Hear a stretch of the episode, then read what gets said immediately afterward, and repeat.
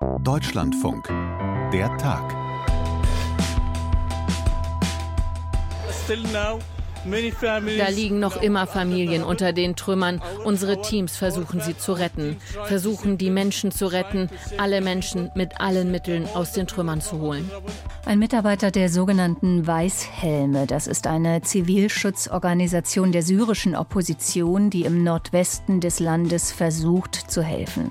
Eine Region also, die schwer getroffen ist von den Erdbeben der vergangenen Stunden und Tage im Grenzgebiet zwischen Syrien und der Türkei. Es trifft dort Menschen, die seit Jahren unter Krieg, unter Flucht und Hunger leiden. Einer Gegend, in der das Regime des syrischen Machthabers Bashar al-Assad und Rebellen einander bekämpfen und in der auch Türken und Kurden sich spinnefeind sind. Und schließlich kämpft auch Russland in diesem Krieg an der Seite von Machthaber Assad mit. Wir ordnen diese komplizierte politische Gemengelage gleich ein und erklären, welche Auswirkungen das auf die jetzt benötigte Erdbebenhilfe hat. Und wir sprechen über die Ursachen dieses Bebens. Was passiert da im Innern unseres Planeten und warum sind Erdbeben trotz allen technischen Fortschritts immer noch so schwer vorherzusagen? Antworten gibt's in den kommenden gut 30 Minuten mit Barbara Schmidt-Matern und mit meinen Gästen. Hallo und willkommen willkommen zum Podcast der Tag. Damit also die so dringend benötigte internationale Hilfe in der Türkei, aber auch in Syrien ankommt, muss die internationale Gemeinschaft mit dem Assad-Regime kooperieren. Und Damaskus muss dringend mehr Grenzübergänge öffnen. Darauf hat an diesem Dienstagvormittag in Berlin Außenministerin Annalena Baerbock von den Grünen hingewiesen. Deswegen sollten alle internationalen Akteure, Russland eingeschlossen, ihren Einfluss auf das syrische Regime nutzen, weil es hier auf jede Minute, auf jede Stunde ankommt. Annalena Baerbock. In unserem Berliner Funkhaus begrüße ich jetzt Thilo Kössler, der selbst mehrere Jahre für die ARD aus Kairo berichtet hat, der die Europaredaktion im Deutschlandfunk geleitet und für unseren Sender fünf Jahre aus Washington berichtet hat. Thilo, versuchen wir uns die Lage vor Ort zunächst vorzustellen, bevor die Erde dort bebte. In welchem Zustand war Syrien? Also diese Katastrophe trifft auf eine humanitäre Katastrophe nach elf Jahren, fast zwölf Jahren Bürgerkrieg. Die Infrastruktur ist praktisch komplett kaputt, das Land ist fragmentiert, die öffentliche Verwaltung ist zusammengebrochen, es gibt keine staatliche Ordnung, elementare Dienste funktionieren nicht mehr. Äh, viele leben in Flüchtlingslagern, in Zeltstätten, viele leben in baufälligen Lehmhütten, es gibt keine Schulen, die Krankenhäuser sind marode, die medizinische Versorgung ist ausgesprochen schwierig. Ähm, die UN hat jetzt just im Januar gesagt, dass 15 von 22 Millionen Syrern humanitäre Hilfe brauchen. Das war vor diesem Erdbeben. Seit Ausbruch dieses Krieges vor elf Jahren hat es eine halbe Million Tote gegeben. Elf Millionen äh, sind geflohen. Es gibt in Syrien sieben Millionen Binnenflüchtlinge. Das heißt, die Situation könnte überhaupt nicht schlimmer sein. Sie ist, sie ist einfach nur schrecklich und unvorstellbar. Also schrecklich und unvorstellbar. Warum ist dieser Konflikt, der so blutig ist, so aus dem Blick geraten in letzter Zeit? Dieses Erdbeben hat eingeschlagen wie ein Blitz im Epizentrum dieses internationalen Krisenherdes. Es wirft ein Schlaglicht auf ein geopolitisches Fadenkreuz, in dem eben nicht nur die Türkei und Syrien, die unmittelbaren Nachbarn, die Fäden ziehen. Dieser jahrzehntelange Krisenbogen reicht von der Levante bis nach Israel, bis nach Iran, bis nach Irak.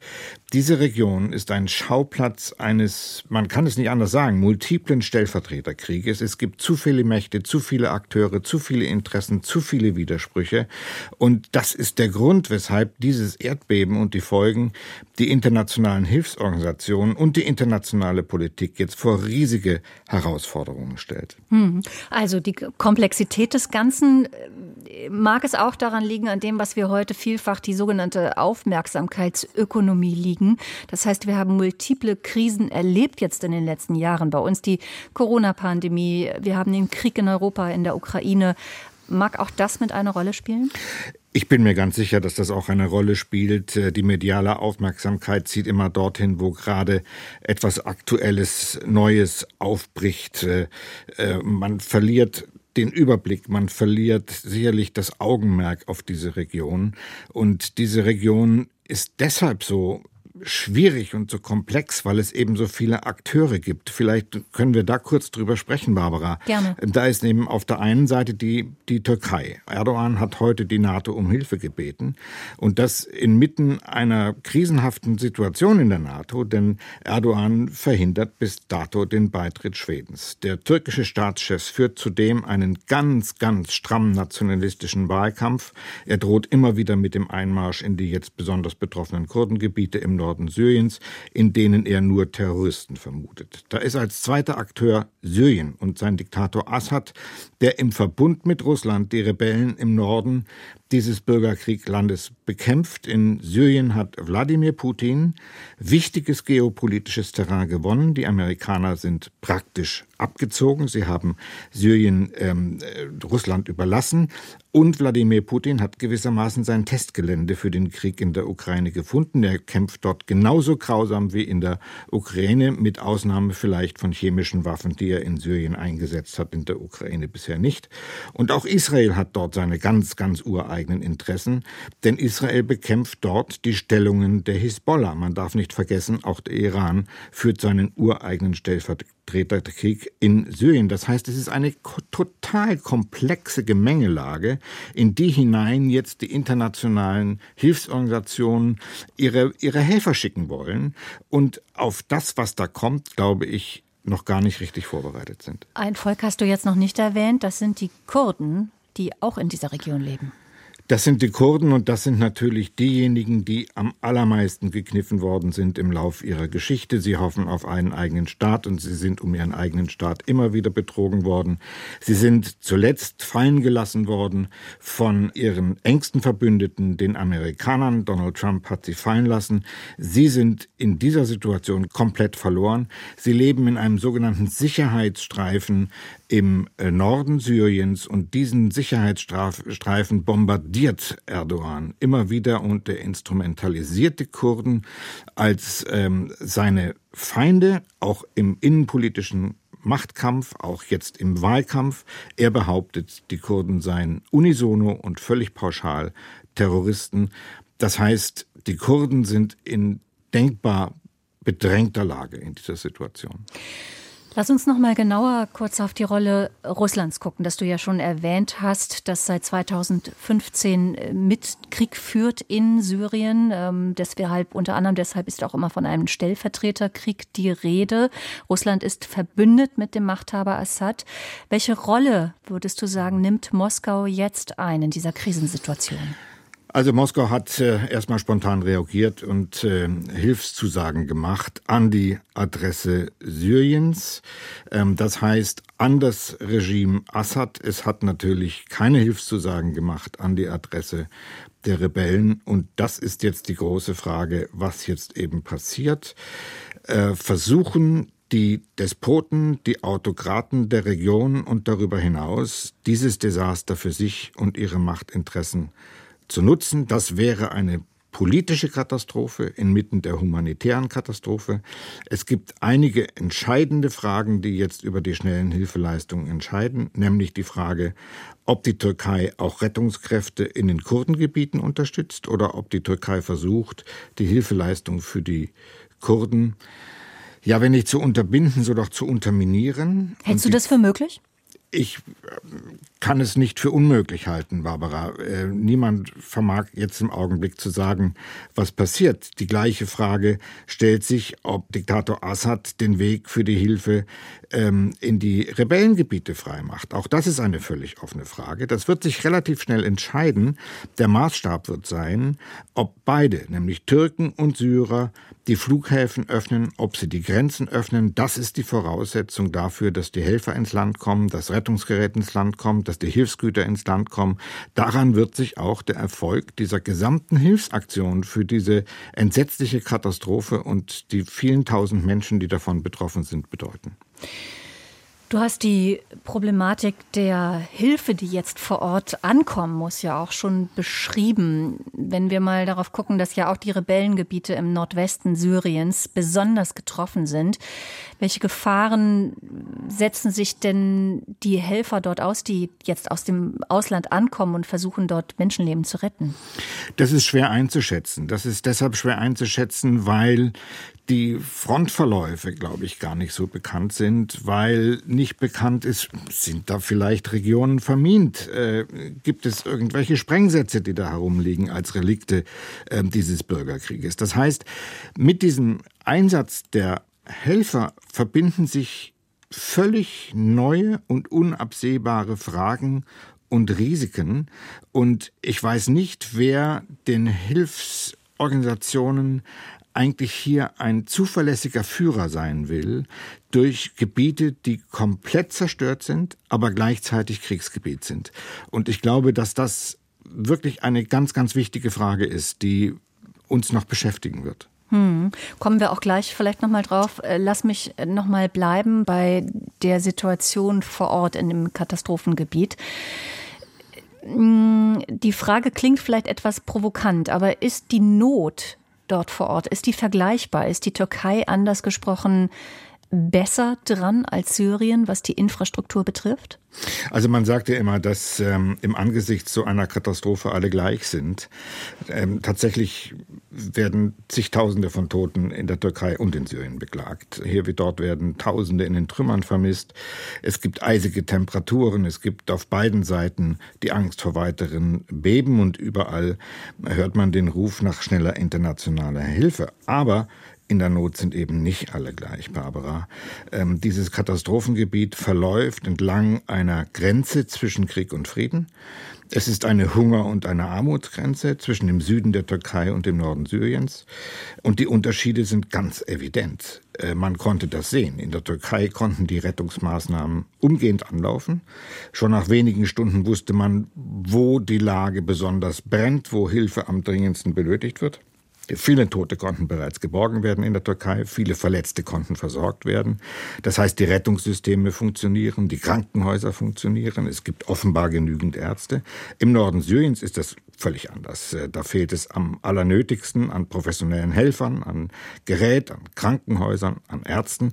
Und was ich besonders auch dramatisch finde, äh, ist, dass sich jetzt natürlich im Zeichen dieser Krise alle Kameras und Scheinwerfer in die Türkei richten, weil man eben dorthin kommt.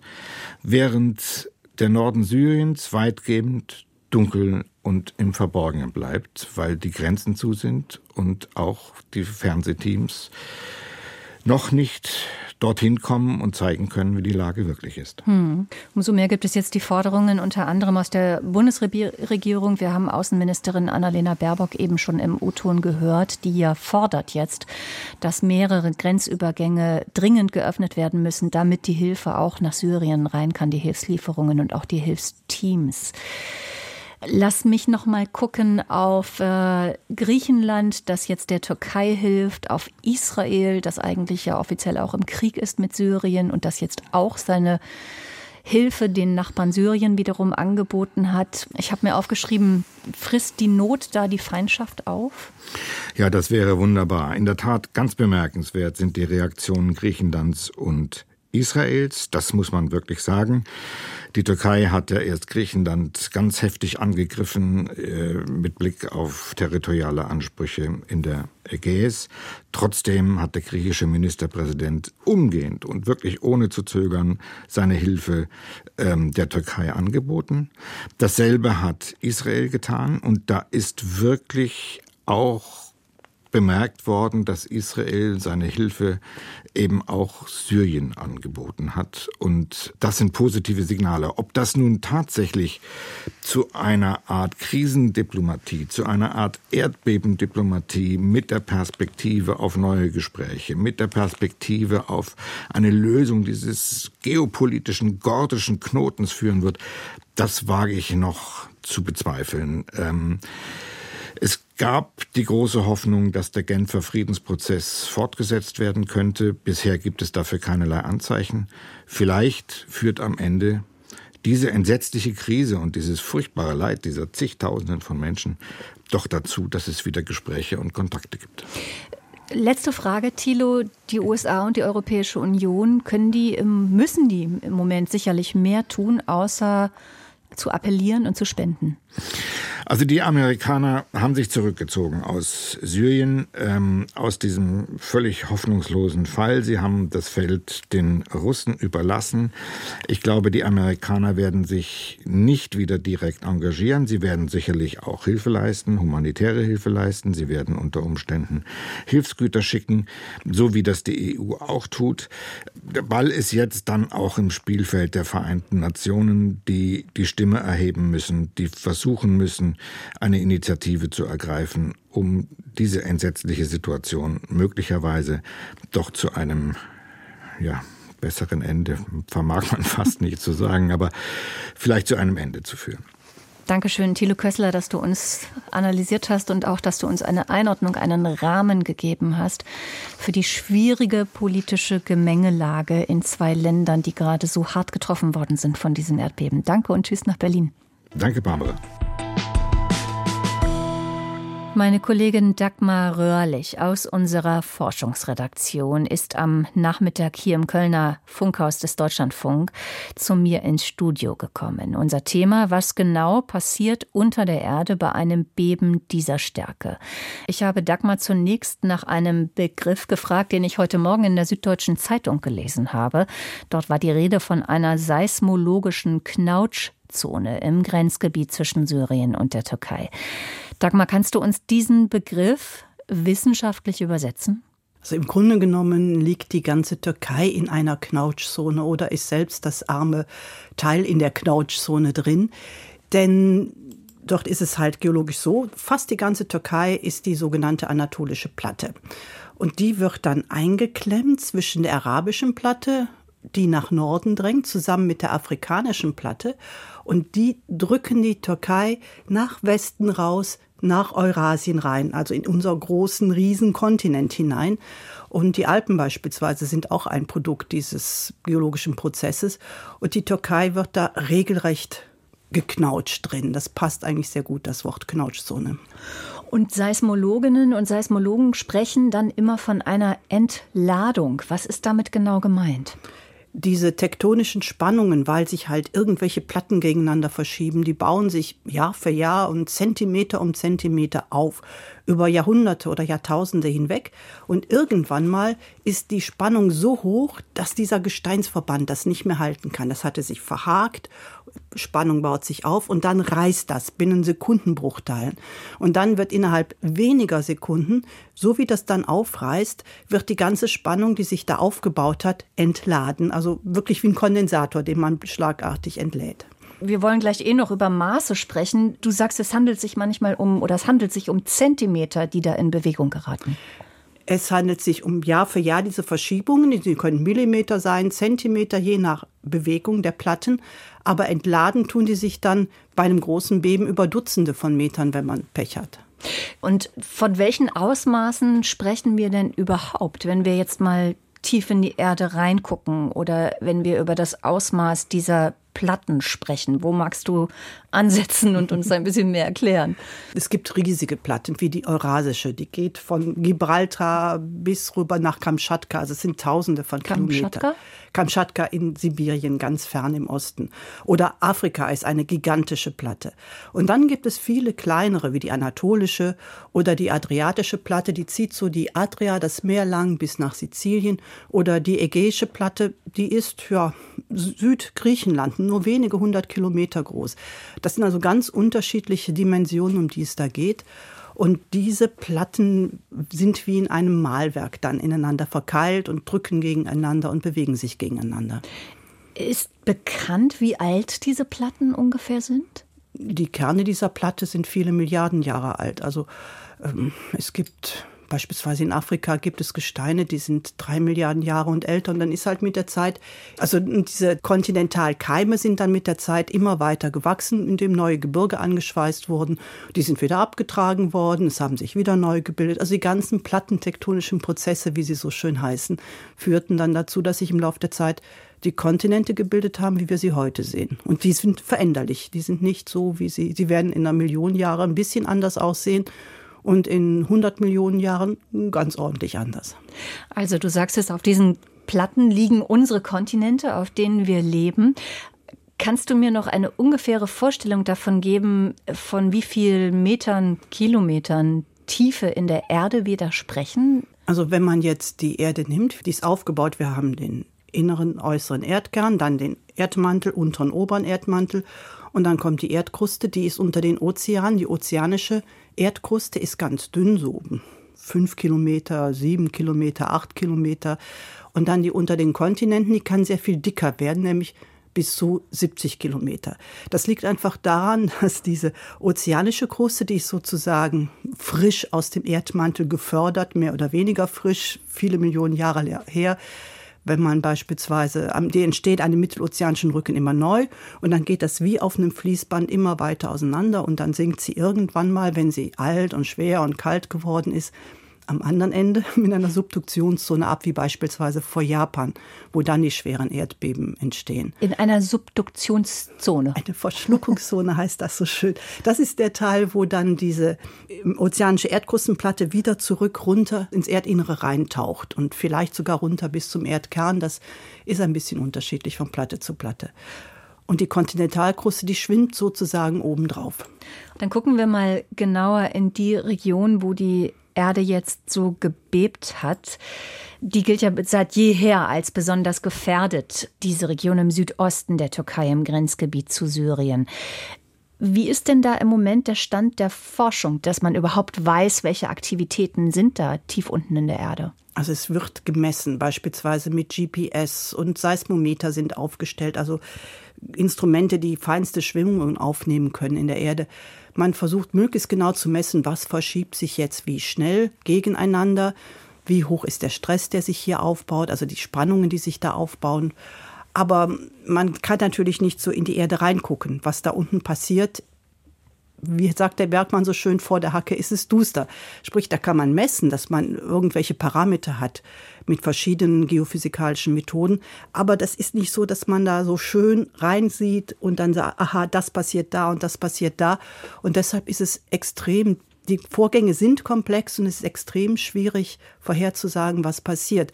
Man weiß also, statistisch gesehen ist beispielsweise in Istanbul das Erdbeben überfällig, wie es so schön heißt. Aber ob das jetzt gleich kommt oder in 100 Jahren oder vielleicht noch länger weg, das weiß man nicht. Das kann man auch nicht vorhersagen. Ist es denn notwendig, dass die Forschung vor Ort stattfindet oder kann man möglicherweise auch in Potsdam oder in München oder in London diese Forschungen anstellen, die in einer völlig anderen Region der Welt dann, also wo es dann zu Erdbeben kommen könnte? Also man misst vor Ort überall dort, wo gibt in Deutschland noch ein ausgesprochen dichtes seismometrisches Netz. Beispielsweise ist jetzt gerade eins in der Eifel installiert worden, das dazu dient, dem Eifelvulkanismus näher auf die Spur zu kommen. Der ist ja auch noch aktiv und man weiß gar nicht so viel darüber. Die Daten muss ich vor Ort erfassen, aber wo ich die dann auswerte, das kann ganz woanders sein und die Geologen arbeiten auch international zusammen. Ich höre es natürlich den meisten deiner Antworten schon an. Trotzdem äh, frage ich nochmal nach, warum lassen sich Erdbeben so wahnsinnig schwer vorhersagen? Wahrscheinlich werden wir das niemals schaffen, einfach weil es zu komplex ist und selbst mit den größten Supercomputern und mit den größten Datenmengen, die wir vielleicht irgendwann mal haben, werden wir dieses System nicht so fassen können, dass wir sagen können, um 12 Uhr schlägt der Blitz ein. Das geht ja auch nicht in der Atmosphäre. Aber das ist ja eh nur ein Teil, denn es sind nicht die Erdbeben, die tödlich sind, sondern es sind die Häuser. Wir können die Gefahr nicht bannen. Es wird immer passieren. Aber wir können was am Risiko tun. Also was passiert den Menschen, die da leben. Und da ist ein ganz wichtiger Punkt, dort anzusetzen. Du hast Istanbul schon angesprochen, eine Millionenmetropole, die auch im gefährdeten Gebiet liegt und wo ja Expertinnen und Experten mit einem Beben rechnen, wann immer das sein wird. Sind diese Orte, Orte wie Istanbul denn ausreichend vorbereitet oder geschützt, wenn man mal auf Prophylaxe, auf ähm, Frühwarnsysteme, auf Bauweise guckt? Also man macht so viel man kann. Also Frühwarnsysteme bedeutet in dem Fall, die Störung liegt nicht weit von Istanbul entfernt. Das reicht gerade, um beispielsweise eine Gasleitung zu schießen. Wenn jetzt die Seismometer, die an der Störung installiert worden sind, zeigen, es geht los, dann kann eine Gasleitung geschlossen werden. Dann kann die, die Brücke über den Bosporus, die Ampeln auf Rot gestellt werden. Aber man kann keine Leute evakuieren. Das geht einfach viel zu schnell. Insofern macht man da, was möglich ist und man kann da sicherlich noch hier und da Verbesserungen machen. Das Einzige, was bei Erdbeben bleibt, ist möglichst gut zu bauen. Und die neuen Bauten sind hoffentlich besser als die, die alt sind. Ein Problem ist auch, wenn man alte Stadtstrukturen hat, wo dann irgendwas hier aufgestockt worden ist oder da angebaut worden ist, da ist unbedingt nicht unbedingt diese Sicherheit gegen diese dynamischen Lasten noch gegeben. Und deshalb sind oft Beben katastrophal. Oder Ismet und Dütsche 99, da sind die Häuser zusammengeklappt wie Pfannkuchen, weil der Baustahl nicht gut genug war, der verwendet worden ist. Was man machen kann, wie gut man bauen kann, da kann man nach Mexiko schauen oder auch nach Chile, wo ja ganz starke Beben in beiden Regionen auftreten können. Und da ist es gelungen, durch gute Baucodes, wo sie befolgt werden, zu verhindern, dass viele Menschen sterben, obwohl ganz starke Beben auftreten. Das zeigt einfach, wenn ich vernünftig baue, angepasst an meinen Standort baue, kann ich ganz viel Leid verhindern. Aber bei alter Bausubstanz muss ich verstärken, das ist teuer. Das sehen wir auch in Italien, wie wenig da passiert. Es ist einfach eine riesige Herausforderung. Aber das ist das, wo wir wirklich viel Geld reinstecken sollten, damit die Bilder nicht so schrecklich sind, wie die, die wir jetzt sehen. Dagmar, auch das Folgende klang schon durch in deinen Antworten, dass es zwischendurch ja lange Phasen gibt, in denen nichts passiert. Und doch habe ich dich so verstanden, dass die Platten ja permanent arbeiten oder in Bewegung sind. Wenn wir nun eine lange Pause im Erdbebengeschehen haben, was tut sich dann? wenn eine lange Pause da ist, es gibt zwei Möglichkeiten. Die Erdplatten bewegen sich gegeneinander und das können sie auch ganz leichtgängig in Anführungsstrichen machen, sprich sie rutschen aneinander vorbei. Dann bauen sich jetzt keine großen Spannungen auf. Es gibt viele kleine Erdbeben, die tun aber nichts. Schlimm wird es, wenn die sich verhaken. Und dann, wenn die sich verhaken, dann bauen sich mit der Zeit immer, immer höhere Spannungen auf und dann entladen die sich plötzlich. Und das ist das, was diese katastrophalen Erdbeben uns dann liefert. Und das ist das, was dann auch passiert, egal ob das jetzt im Himalaya ist, an der ostanatolischen Verwerfung wie jetzt oder vor Japan oder in Kalifornien. Das ist das, was uns die schrecklichen Bilder liefert und das viele Leid der Menschen. Dagmar Röhrlich aus der Deutschlandfunk Forschungsredaktion. Danke, dass du hier im Studio warst. Gerne. Das war der Tag im Deutschlandfunk Podcast Der Tag. Tschüss und bis bald, sagt Barbara Schmidt-Matern.